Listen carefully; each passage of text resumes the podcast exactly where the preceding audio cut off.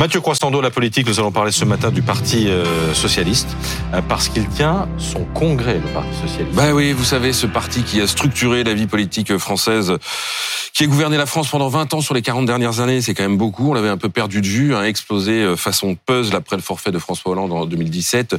Euh, touché, coulé, noyé, j'allais dire, par le score abyssal de sa candidate à la présidentielle, Anne Hidalgo, en 2022, 1,75%. Hein, Mais non, le Parti socialiste n'est pas mort, hein, il bouge encore, bon, à la tête de plusieurs collectivités locales, et puis aussi euh, dans quelques salles polyvalentes et arrière-salles de bistrot, où euh, les militants ont donc préparé le congrès qui se tient aujourd'hui et jeudi prochain.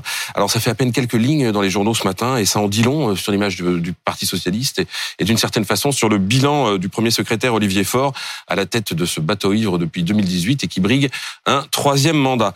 Euh, député de Seine-et-Marne, il a 54 euh, ans. Bon, la vérité, c'est qu'Olivier Faure a quand même eu le courage de garder les clés de cette boutique en ruine que lui avaient euh, laissé ses prédécesseurs.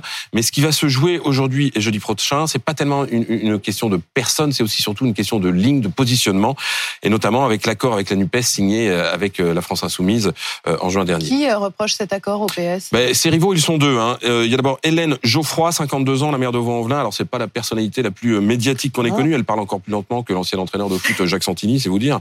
Mais elle est soutenue par tous les éléphants qui ont mené le PS au cimetière.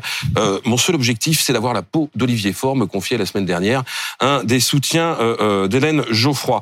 Pour elle, l'accord avec la NUPES, c'est non. Elle accuse Olivier Faure d'avoir vendu son âme en topant avec Jean-Luc Mélenchon. L'autre rival, c'est lui. Il s'appelle Nicolas Mayer-Rossignol. On va le voir à l'antenne. Il a 45 ans. C'est le maire de Rouen.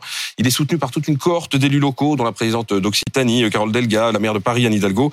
Et pour lui, l'accord avec la NUPES doit être revu. Alors, il n'est pas très clair est-ce qu'il faut en sortir ou le garder. En tout cas, il doit être revu sur l'Europe, sur les retraites, par exemple. Il reproche en fait à Olivier Faure de n'avoir consulté personne mmh. et d'avoir exclu tous ceux qui n'étaient pas d'accord, surtout les dissidents, en fait, qui sont qui, avaient maintenu leur candidature aux législatives. Bon, fort tout ça, est-ce qu'il y a un favori rapidement, très bah, C'est difficile à dire hein, dans un parti qui a fondu comme neige au soleil. Rendez-vous compte, le PS compte 41 000, 41 000 militants. Ils étaient 280 000 euh, il y a 15 ans. Hein. Alors selon les pointeurs, on appelle ça comme ça au PS, les gens qui regardent les scores, Olivier Faure devrait arriver en tête, mais euh, s'il y a un second tour, ses rivaux pourraient bien s'allier pour lui ravir la place. La seule certitude, c'est que le boulot qui attend le prochain, que ce soit Olivier Faure ou les autres, est immense.